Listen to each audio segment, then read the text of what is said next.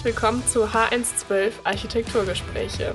Mein Name ist Miriam, ich bin Assistentin in der Fachrichtung Architektur an der Hochschule in Mainz und heute haben wir eine neue Diskutieren-Folge für euch. Hallo, ich bin Lisa, ich bin auch Assistentin an der Hochschule Mainz in der Fachrichtung Architektur und ich freue mich auf unsere heutige Diskutieren-Folge. Das Thema wird sein Haltungsfrage Wohnungsbau. Der Wohnungsbau ist Ursprung der Architektur. Er bietet Schutz für Menschen und ist daher schon grundlegend immer gebaut worden. Im Laufe der Jahrhunderte hat sich der Wohnungsbau entwickelt äh, zu dem, was wir heute als Wohnungsbau kennen und wahrnehmen. Er ist Grundlage für zahlreiche politische Diskussionen. Die Frage ist immer, was macht den heutigen Wohnungsbau aus und wie sehen die zukünftigen Entwicklungen aus? Wie wollen wir morgen leben? Darüber möchten wir uns heute unterhalten und wir haben drei Gäste eingeladen. Ja, drei Gäste heißt natürlich, eigentlich würden wir gerne mit unseren drei Gästen gemeinsam in einem Raum diese Folge aufnehmen. Das alles wird natürlich jetzt unter diesen Umständen äh, mit Corona verhindert und wir müssen alle Aufnahmen äh, einzeln machen. Das bedeutet, ähm, diese Folge äh, beinhaltet nicht, wie wir es uns eigentlich gewünscht hätten, ja, hitzige Diskussionen, wir hoffen trotzdem, ähm, dass das Thema interessant wird für euch und dass ihr Freude habt beim Zuhören. Jetzt möchten wir euch kurz unsere drei Gäste vorstellen. Unser erster Gast ist Timur Faruqi. Er hat nach einem Work and Travel in Australien in Mainz Architektur studiert, ähm, hat sein Bachelorstudium hier dann auch absolviert und studiert aktuell im Masterstudiengang Wohnungsbau an der Hochschule in Mainz. Nebenher arbeitet er noch in einem Architekturbüro in Budenheim. Unser zweiter Gast ist Valentina Müller-Bader, eine Alumna unserer Fachrichtung. Sie hat nach ihrer Ausbildung als Bauzeichnerin das praxisintegrierte Bachelorstudium an der Hochschule Mainz absolviert. Währenddessen hat sie in einem Architekturbüro in Budenheim gearbeitet und ein Auslandssemester in Rom gemacht. An ihr Bachelorstudium angeschlossen hat sie dann den Masterstudiengang Wohnungsbauarchitektur gemacht, auch hier an der Hochschule Mainz mit dem Abschluss ja Anfang diesen Jahres. Aktuell arbeitet Valentina in einem Büro in Darmstadt. Und unser dritter Gast ist Professor Michael Spieß. Seit 1992 hat er ein Architekturbüro in Frankfurt, Hornung Spieß Architekten mit dem Schwerpunkt Wohnungsbau. Ziemlich direkt im Anschluss, 1994, hat er dann eine Vertretungsprofessur an der Hochschule in Mainz angetreten, die dann 1996 in eine Professur übergetreten ist für Konstruieren, Entwerfen und Wohnungsbau. Er ist seit 2008 Studiengangsleiter im Masterstudiengang Wohnungsbau an der Hochschule in Mainz und neben der Tätigkeit an der Hochschule hat er noch viele Gremienarbeit. Ja, wie all unseren Gästen auch in den Referieren folgen, äh, möchten wir gerne unsere Einstiegsfrage auch unseren Diskutieren Gästen stellen. Und die lautet, was beschäftigt dich in der Architektur? Ähm, also in der Architektur äh, fasziniert mich grundsätzlich die Vielfältigkeit in der Aufgabe. Jede Bauaufgabe für sich ist ganz individuell und hat seine eigenen Parameter. Und ich empfinde es als Privileg, alltägliche Räume für andere Menschen schaffen zu können und die dann im besten Fall positive Stimmung hervorrufen und gleichzeitig bestmöglich ihre Funktion erfüllen. Im Wohnungsbau sind diese Punkte natürlich besonders wichtig. Gerade dort soll man sich ja besonders wohlfühlen und zurückziehen können und gleichzeitig aber auch die Möglichkeit zum Austausch ähm, haben und sich selbst entfalten zu können. Ja, also wie bin ich zur Architektur gekommen? Also das kam bei mir relativ früh, weil mein Vater ist selber Architekt und ja, deswegen bin ich damit quasi aufgewachsen. Dadurch, dass ich viel mitbekommen habe von dem Beruf und mein Vater ist auch eher ein ja, idealistischer Architekt, sage ich mal. Und dadurch hat mir das auch schon früh Spaß gemacht. Ich wurde früh zum Zeichnen, zum Malen bewegt und ähm, ja, habe das wohl ein bisschen in die Wiege gelegt bekommen. Und das war eigentlich auch schon immer mein Traumberuf. Also, soweit ich mich zurückerinnern kann, wollte ich schon immer Architekt werden. Ähm, natürlich neben Profisportler wie jeder Junge hier äh, Fußball spielen oder auch Hollywood-Schauspieler oder Sänger. Ähm, der Traum wäre immer noch ganz cool, wenn das klappen würde. Nee, aber ähm, Plan A war schon immer Architekt und Architektur zu studieren. Und das hat dann auch ähm, mit dem Sommersemester 2016 dann geklappt. Und mittlerweile jetzt ähm, habe ich meinen Bachelor auch erfolgreich abgeschlossen und befinde mich im Master von der Architektur. Und ähm, wie bist du zum Thema Wohnungsbau gekommen? Also ja, warum beschäftigst du dich intensiv mit dieser Aufgabe der Architektur? Es gibt ja, also Architektur ist ja so breit gefächert, es gibt so viele ähm, Tätigkeitsfelder. Warum genau der Wohnungsbau?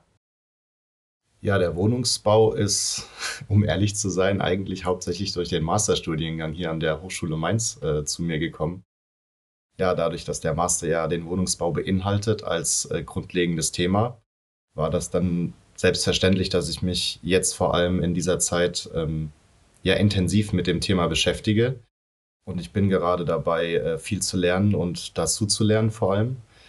Aber nichtsdestotrotz ist auch der Wohnungsbau ein sehr, sehr wichtiger Bestandteil in der Architektur in meinen Augen.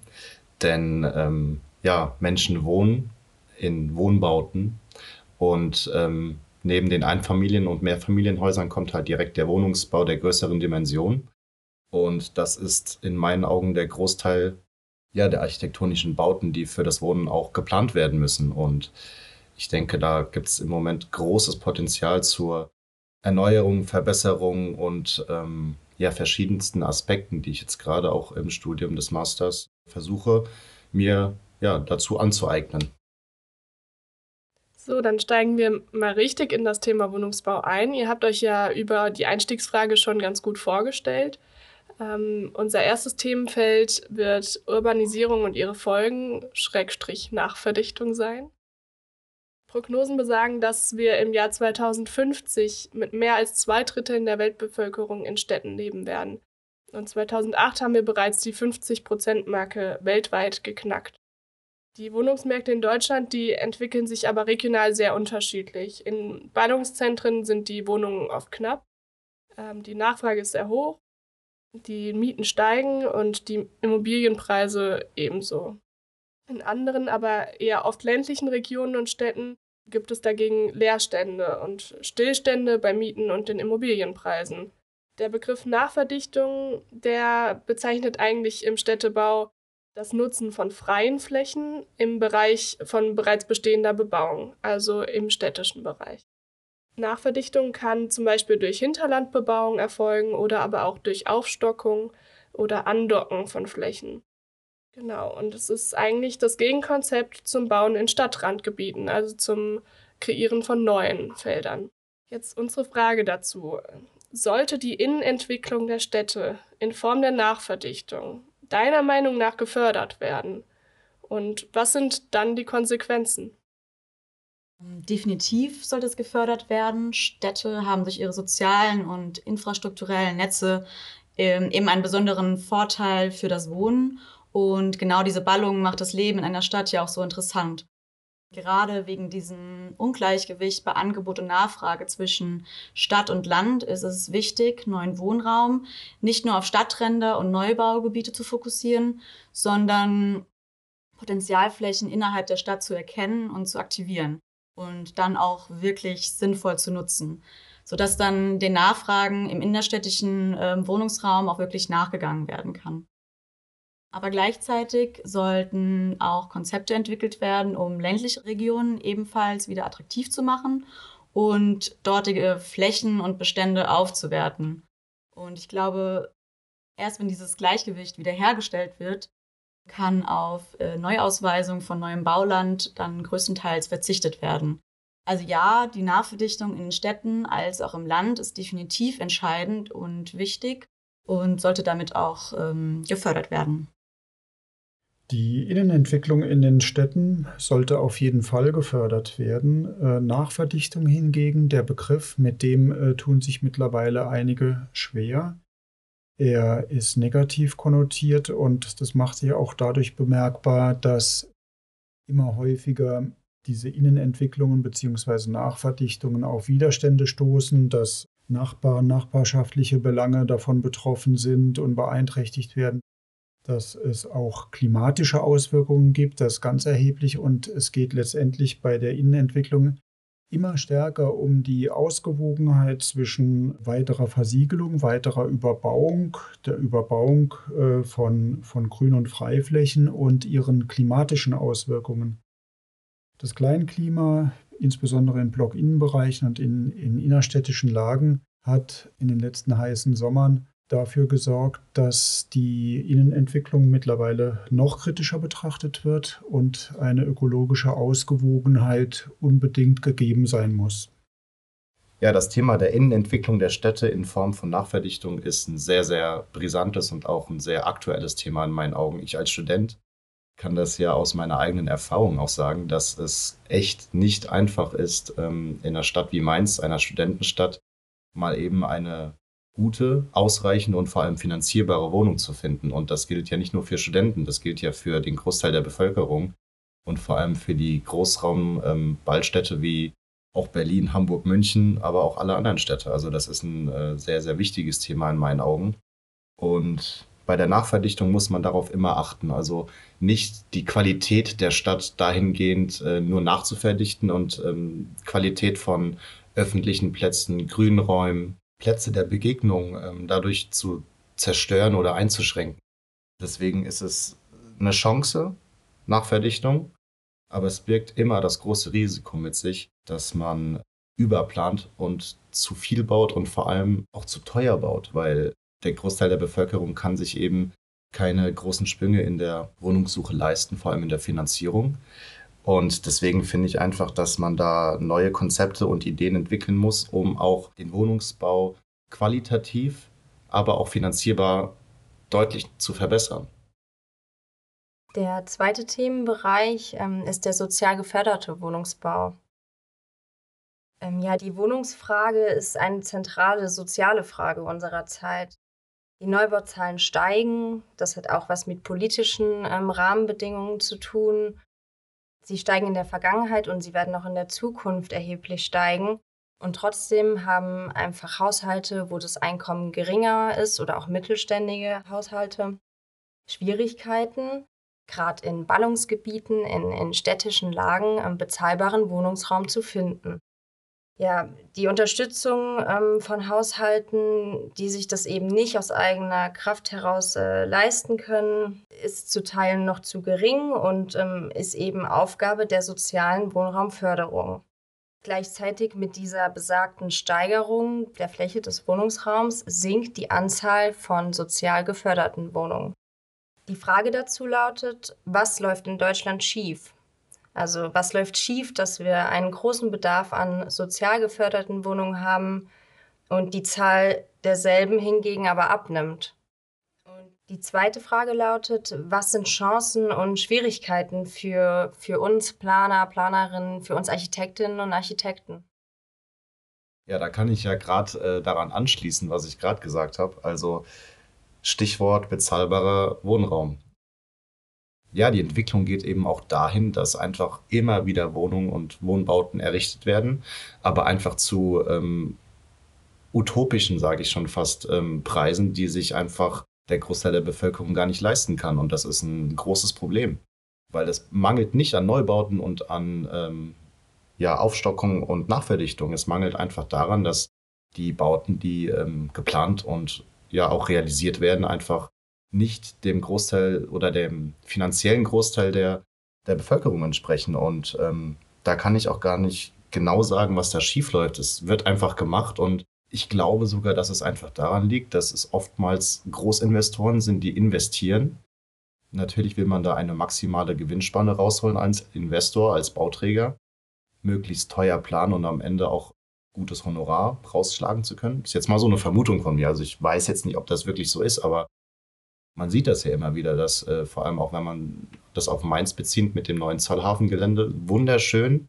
Es ist auch echt ein, fast schon wie so ein Naherholungsgebiet, wenn man dort auch mal spazieren geht. Aber man sieht einfach und man merkt es ja auch und man liest es auch, dass die Preise dort einfach nicht bezahlbar sind für den Großteil der Mainzer Bevölkerung. Und das ist eben ein großes Problem. Nicht nur schöneren Wohnraum zu schaffen, das ist relativ, glaube ich, das ist einfach und das passiert auch viel aber bezahlbaren Wohnraum, der auch Qualitäten aufweist, die eben viele solcher überteuerten Wohnraumgegenden äh, aufweist. Sowas, das, das, das fehlt in meinen Augen noch. Und wir Architekten ähm, sind ja quasi prädestiniert dafür, diese Aufgabe uns anzunehmen und einfach qualitativen, funktionalen, aber auch effizienten Wohnraum zu schaffen. Also es geht in meinen Augen natürlich auch darum, dass man als Architekt überlebt, ein gewisses Honorar erzielt. Aber andererseits sollte man auch so in der Materie drin sein und auch seinen Job so ernst nehmen, dass man ja gute Möglichkeiten schafft, ähm, Entwürfe, Konzeptideen, wie man eben diese ganzen Komponenten gut zusammenfasst. Und ich denke, das ist absolut möglich. Also ich denke da immer wieder an kostengünstige Vorfabrikation von Häusern. Das muss ja nicht immer im gleichen Stil gemacht werden. Da kann man sich ja verschiedenste modulare Systeme auch einfallen lassen. Aber auch ganz großes Thema ist da ökologisches und ökonomisches Verständnis. Also, dass man dort einfach ja diese Komponenten, die alle zueinander gehören, wie in einer Art Mindmap zusammenfügt und daraus dann verschiedenste Konzepte entwickelt.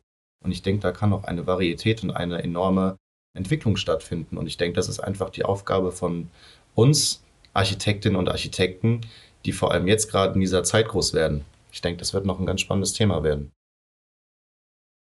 Die Wohnungsfrage ist tatsächlich die zentrale soziale Frage unserer Zeit, weil ähm, der Anteil an Mieten innerhalb von urbanen Räumen, die von großem Zuzug geprägt sind, äh, einen immer größeren Anteil an dem Einkommen ausmacht. Da gehört auch die Überlegung dazu, dass die Lohnsteigerungen seit über 10 oder 15 Jahren nahezu ausgeblieben sind, also die Lohnangleichung an die gesteigerten Mieten. Die Mietpreise und die Löhne haben sich also gegenläufig entwickelt und die Schere, die klafft immer weiter auseinander. Das ist eigentlich ein eher wirtschafts- und beschäftigungspolitisches Problem. Aber es gibt weiterhin viel zu wenig erschwingliche Wohnungen. Die Mietpreisgrenze hat äh, zu wenig direkte Auswirkungen und der Förderrahmen ist relativ eng gesteckt. Die Schwierigkeiten für Architektinnen und Architekten sind, dass die Wohnungen gleichzeitig einen sehr, sehr hohen Standard aufweisen und dennoch kostenreduziert gebaut werden sollen. Flächenvorgaben einzuhalten sind. Äh, es ist nahezu die Quadratur des Kreises, die dort von den Architektinnen und Architekten abverlangt wird.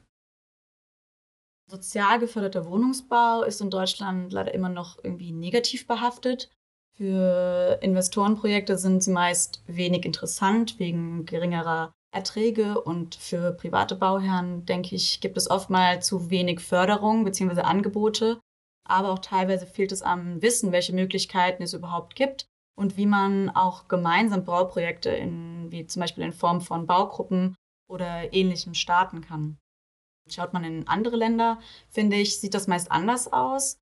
Hier sind soziale Wohnungsbauprojekte teilweise auch als solches gar nicht direkt zu erkennen, aufgrund ihrer höheren Wohnqualität. Dabei geht es auch dann gar nicht um größere Wohnungen oder hochwertigere Ausstattung. Eher sind es die Konzepte, die den vorhandenen Raum dann auch sinnvoll nutzen, die den Bewohnern dann umso besser auch die Möglichkeit gibt, deren Wohnumfeld anzunehmen und äh, zu schätzen. Je größer die staatliche Förderung und Information hierzu wäre, umso eher könnte auch sozial schwächeren Familien ein Leben in attraktiveren Wohnungslagen gewährt werden. So könnte dann auch eine Segregation zwischen den sozialen Schichten und gesellschaftlichen Strukturen verhindert werden. Denn gerade eine soziale Mischung innerhalb Wohnprojekte zum Beispiel führt erst zu einer funktionierenden Gemeinschaft und äh, das ist dann egal, ob in der Stadt, im Land oder in dem Randgebiet. Der dritte Themenpunkt, dem wir uns widmen wollen, ist das gemeinschaftliche Wohnen. Ähm, sozialer Wohnungsbau, den hatten wir ja jetzt gerade, der führt ja auch zu einer Gesellschaftsbildung.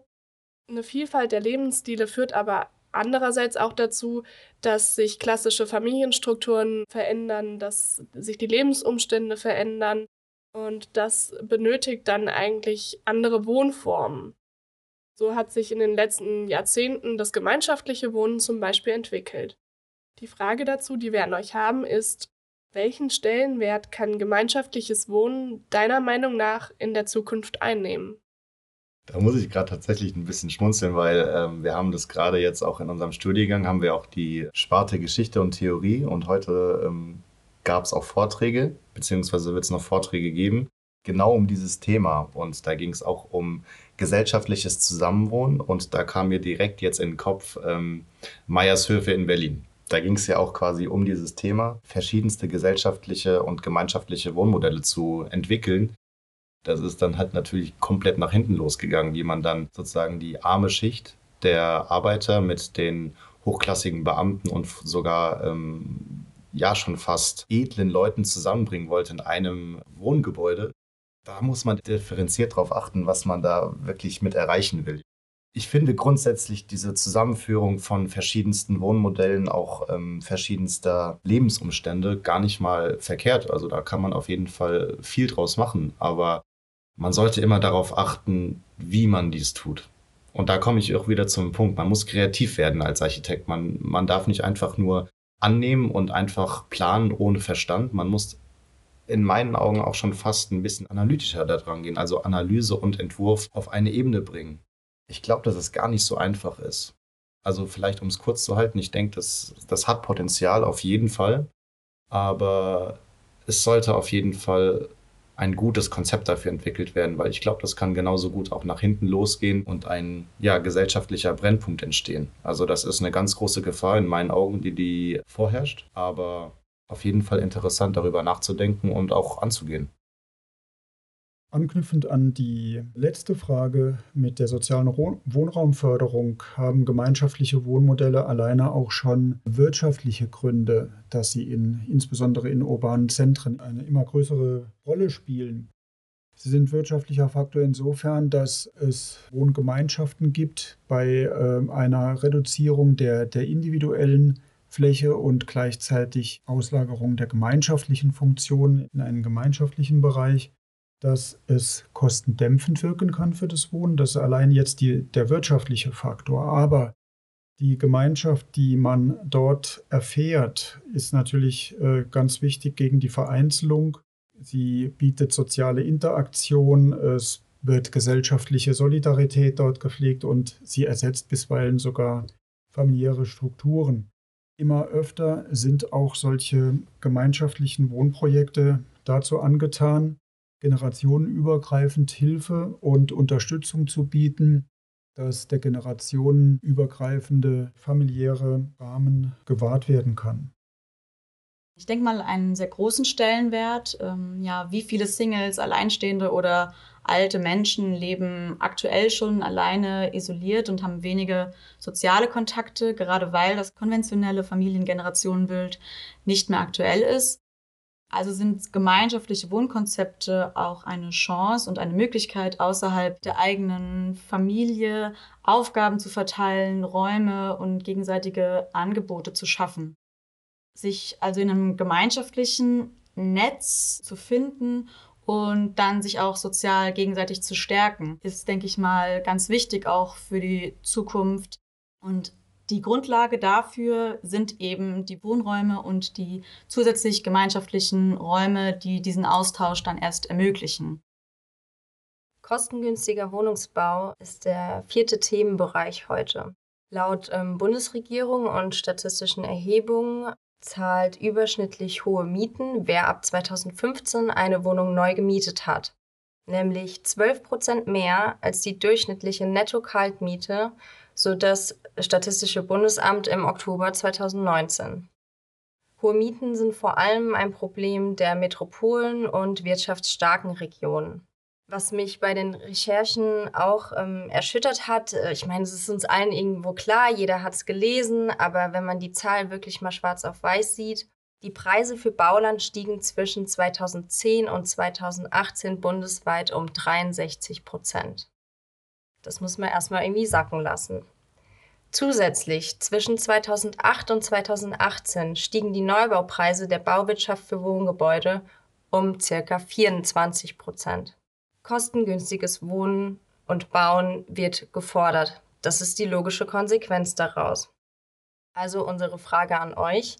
Welche Möglichkeiten gibt es aus architektonischer Sicht, die Kosten beim Bauen von Wohnraum zu reduzieren? Die Kosten beim Bau von Wohnraum zu reduzieren sind aus architektonischer Sicht nahezu ausgeschöpft. Es werden immer wieder die gleichen Instrumente ins Feld gebracht, wie zum Beispiel Vorfertigung oder äh, Flächenreduzierung. Beides kann selbst in der Summe nicht zum durchschlagenden Erfolg führen, weil die Kosten liegen am ehesten in den sehr, sehr hohen Baulandkosten. Sie stiegen ja, wie schon gesagt, erheblich an. Insofern wäre es eigentlich für die Förderung des sozialen Wohnungsbaus angeraten, dass die Kommunen eine größere Flächenbevorratung in Angriff nehmen und dort stärker über Bauland selbst verfügen, beziehungsweise Quoten für geförderten Wohnungsbau erhöhen. Ansonsten in planerischer Hinsicht kann lediglich Nutzungsverdichtung oder Funktionsüberlagerung eine Rolle spielen, dass man versucht, äh, von den monofunktionalen Grundrissen wegzukommen hin zu äh, nutzungsoffeneren Grundrissen, die eine höhere Flexibilität und Interpretationsmöglichkeit eröffnen und damit auch die Reduzierung von, von Verkehrsflächen auch ausübt. Effizienz, ganz klar. Also ich finde, das ist so eine ganz klare Meinungshaltung von mir. Man kann entweder Architektur auf einer höchsten kreativen Basis beruhen lassen und sich ausprobieren, experimentieren und einfach einen Raum schaffen, der quasi wie so eine Art Experimentierfeld ist. Das ist aber auch dementsprechend teuer und muss finanziert werden. Das kommt dann immer auf den Bauherrn an. Also was sind die Anforderungen, ja? Und wenn ich jetzt darüber nachdenke, das sind echt wirklich krasse Zahlen. Also muss ich jetzt auch ganz ehrlich sagen, ich wusste zwar, dass es äh, alles gestiegen ist, aber in was für einem Maße ist natürlich dann schon brutal. Und das darf so nicht weitergehen. Ja, welche Möglichkeiten gibt's? Also man muss auf jeden Fall einfach effizient und funktional bauen. Ja, die Frage ist halt ganz klar, was brauche ich? Da sollte man sich einfach auf die grundlegenden Bedürfnisse konzentrieren, reflektieren und einfach äh, auch mal auf sich selber schauen, was brauche ich wirklich und was ist wirklich Luxus, den einfach äh, sich der Großteil der Gesellschaft aber nicht leisten kann. Da sollte man ganz klar drauf gucken und es ist in meinen Augen auch gar nicht so eine schwere Aufgabe. Jetzt mal grundtypologisch gedacht. Materialität, ganz klar. Also man muss jetzt nicht in jedem Haus Marmorplatten einbauen oder die hochwertigsten Fliesen, die man findet. Da kann man ja auf ganz einfache basische Elemente vertrauen, wie es einfach früher auch der Fall war. Das lernt man ja im Studium. Kostengünstig, effizient, ansprechend und vor allem auch optisch ansprechend zu planen. Was mir da auch wieder, wie ich es ja auch vorhin gesagt habe, einfällt, modulares Bauen oder auch vorfabriziertes Bauen. Das ist einfach kostengünstig, weil es vorfabriziert wird, viel weniger Kosten auf dem Bau selber beansprucht. Zum einen kann man sich ähm, überlegen, gemeinschaftliche Flächen besser zu nutzen. Also ich reduziere meinen Individualbereich und kann dann andere Nutzungen, die ich vielleicht innerhalb des Hauses teilen kann, in andere Räume auslagern. Das heißt, die eigene Wohnfläche wird erstmal kleiner und gemeinschaftliche Flächen können dann insgesamt in der Summe dann auch kleiner werden, haben aber trotzdem die gleiche Funktion, wie sie hätten, wenn ich das nur selbst nutzen würde.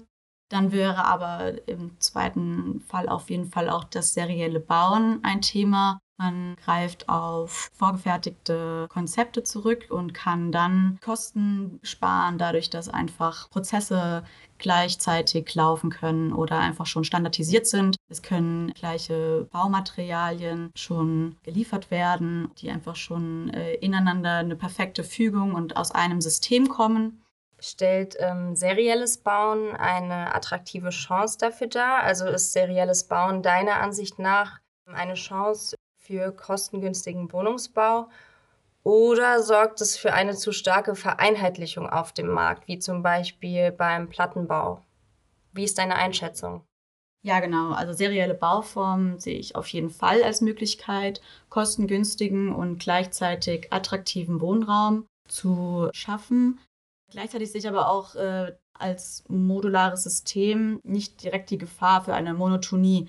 Dafür müssten einfach Konzepte entwickelt werden, die flexibel sind und auch innerhalb eines Projektes Abwechslung bieten, um überhaupt auf eine feinkörnige Aufgabe des jeweiligen Bedarfs eingehen zu können und eine, ein vielfältiges Angebot äh, zu schaffen.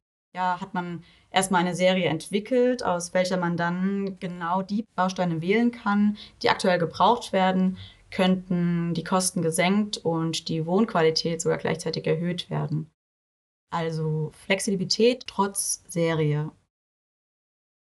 Es ist ganz klar, dass dieses Risiko entsteht, dass man ein zu steriles, zu einheitliches Bild mit so einer Vorfabrizierung und ja auch modularer Bauweise erstellt und herrichtet. Aber wiederum kann es ja auch verschiedenste Modelle geben. Also wer sagt denn nicht, dass das auch erstmal als Konzept ausgearbeitet wird und verschiedenste Arten von modularem und serieller Errichtung ausgearbeitet werden kann. Und nicht nur auf den drei besten Varianten beruhen, sondern einfach viele, viele Varianten ausarbeiten, die einfach auch in verschiedenster Nutzung einsetzbar sind. Das braucht Zeit, das braucht Geduld, das braucht viele kreative Köpfe. Das ist äh, ganz klar auch eine Chance, die sich dadurch bietet. Weil, wie es ja auch vorhin auch schon erwähnt hatte, ich denke einfach dadurch, dass man vorfabrizieren kann, können erhebliche Kosten gesenkt werden. Und wenn Kosten gesenkt werden, wird das Bauen günstiger. Und wenn das Bauen günstiger wird, werden im Umkehrschluss die Mieten günstiger. Serielles Bauen hat eine große Chance. Es gibt aktuell sehr, sehr viele Bestrebungen, die Materialisierung interessante Aspekte aufzeigen, insbesondere bei möglichen Hybridbauweisen, die aus Holz und Stahlbeton konfiguriert sind. Die Vorfertigbarkeit von Holzelementen und Holzbauten ist bei weitem am, am stärksten derzeit in Ansatz.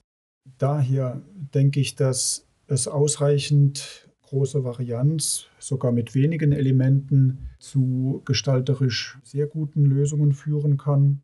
In technischer Hinsicht wird viel, viel stärker auch mit einer Mischform von Raumzellenbauweisen und Bauweisen mit vorgefertigten plattenförmigen Bauelementen gearbeitet, was auch zu einer weiteren Spreizung und Öffnung dieser Vorfertigungsmethoden führen kann.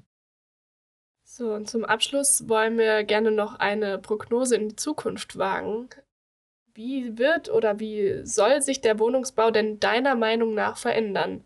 Und welche Entwicklungen sind in deinen Augen für die nächsten Jahre wünschenswert? Die Entwicklungen für die nächsten Jahre sehe ich alleine in einer ausgewogenen regionalen Entwicklung, die die Basis ist zu den äh, derzeit immer von größerem Zuzug betroffenen Städten anbelangt. Also einen stärkeren regionalen Ausgleich, der auch ländliche oder periphere Räume nicht vernachlässigen soll. Dies wäre eine strukturelle Frage. Ansonsten, was die Architektur angeht und die den Wohnungsbau in der nächsten Zeit prägen wird, ist ganz sicher und das hat nicht nur diese durch Corona bedingte Homeoffice-Offensive gezeigt, äh, ein stärkerer Trend zu nutzungsoffenen Strukturen wird zunehmen. Die Strukturen und die Grundrisse werden weniger determiniert sein, sie werden weniger festgefügt sein sodass ihre Umnutzbarkeit, sei es von Büro zu Wohnen, zu Arbeiten oder wieder in umgekehrter Richtung möglich sein wird. Hybride Gebäude werden diese unterschiedlichen Funktionen in einem Baukörper vereinen, aber auch Kombinationen aus nutzungsoffenen Strukturen und hybriden Gebäuden wird die Zukunft des Wohnungsbaus bzw. der Wohnungsbauentwicklung, sei es in urbanen Gebieten als auch in peripheren Räumen sein. Ja, wie neben dem vorhin angesprochenen Gleichgewicht zwischen Land- und Stadtqualitäten, denke ich, sollte der Fokus in der Baubranche im Gesamten wieder etwas umgelenkt werden. Das heißt auf langfristige Konzepte, welche zum einen gemeinschaftliches Wohnen unterstützen, aber auch die Nachhaltigkeit und Langlebigkeit der Baustoffe sollte ein größeres Thema spielen und somit dann auch dafür gefördert werden. Ja, sodass wir insgesamt eher ein Bauen mit Weitblick und Sensibilität für die sozialen Belange fördern. Es ist auf jeden Fall so, dass ich vor allem den vertikalen Bau als zukunftsweisend sehe. Also der horizontale Bau in die Breite ist einfach deutschlandweit schon so stark ausgenutzt wenn man sich einfach mal ähm, ja auch bebauten Raum auf eine bestimmte Fläche anschaut, ist Deutschland da, glaube ich, weltweit sehr, sehr, sehr weit oben. Es gibt aber so viel Raum von brachliegenden Bauland, auch in Städten, vor allem ähm, in gewerblichen Teilen. Das sind so viele Chancen, die wir da sehen. Aber sie werden nur zum Teil angegangen. Und ich denke, das sollte grundlegend ein Konzept in der deutschen Bauwirtschaft und auch in der Architektur sein. Das sollte auch in meinen Augen viel mehr gelehrt werden. Das ist ein Thema, der vertikale Bau. Der zweite Punkt, den ich ganz wichtig finde, ist das effiziente Bauen, dass man nicht nur aufstockt und nachverdichtet, sondern dass man aber auch auf effiziente Weise weiter Gebäude errichtet und auch Plätze errichtet. Also ich finde, in der Nachverdichtung sollte nie außer Acht gelassen werden, dass durch ähm, eine Nachverdichtung einfach aber auch mehr Menschen zusammenkommen. Und je mehr Menschen, desto mehr soziale Kontaktpunkte wünscht man sich auch. Da wird es dann natürlich auch wieder schwierig. Wo, wo schafft man Grünraum? Wo schafft man Kontaktpunkte durch Plätze, durch Kultureinrichtungen? Das darf man nicht außer Acht lassen. Also Wohnungsbau ist ein ganz wichtiger Punkt, aber es muss auch immer so diese Balance gehalten werden zwischen Wohnraum, aber auch einer kulturellen Bereicherung. Ich würde vielleicht sogar so eine Top 3 aufstellen. Also wichtig ist, Wohnraum zu schaffen, der kostengünstig ist. Andererseits muss aber auch einfach darauf geachtet werden, dass der Wohnraum nicht nur aufgestockt und nachverdichtet wird, sondern dass er auch qualitativ bleibt. Ja, und zuletzt einfach die Komponente, dass sich das alles dann auch gut zusammenfügt. Das ist eigentlich auch ein relativ guter Punkt, mit so einer Top 3 aufzuhören. Ich denke, das war spannend und habe mich auf jeden Fall gefreut, dass ich hier war. An dieser Stelle bedanken wir uns herzlich bei euch für eure Prognosen, für eure Gedanken, für eure Diskussionsbeiträge. Wir hoffen, dass ihr, liebe Zuhörerinnen und Zuhörer, dabei auch etwas mitnehmen konntet.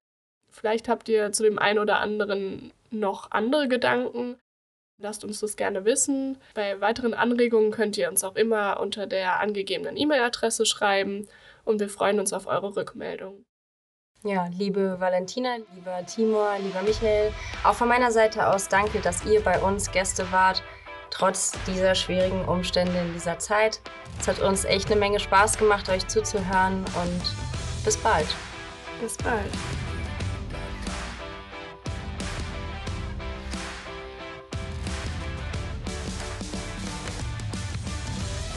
Dieser Podcast ist eine Produktion der Fachrichtung Architektur der Hochschule Mainz. Gestaltet von und mit Rebecca Runkel und der Assistenz Architektur.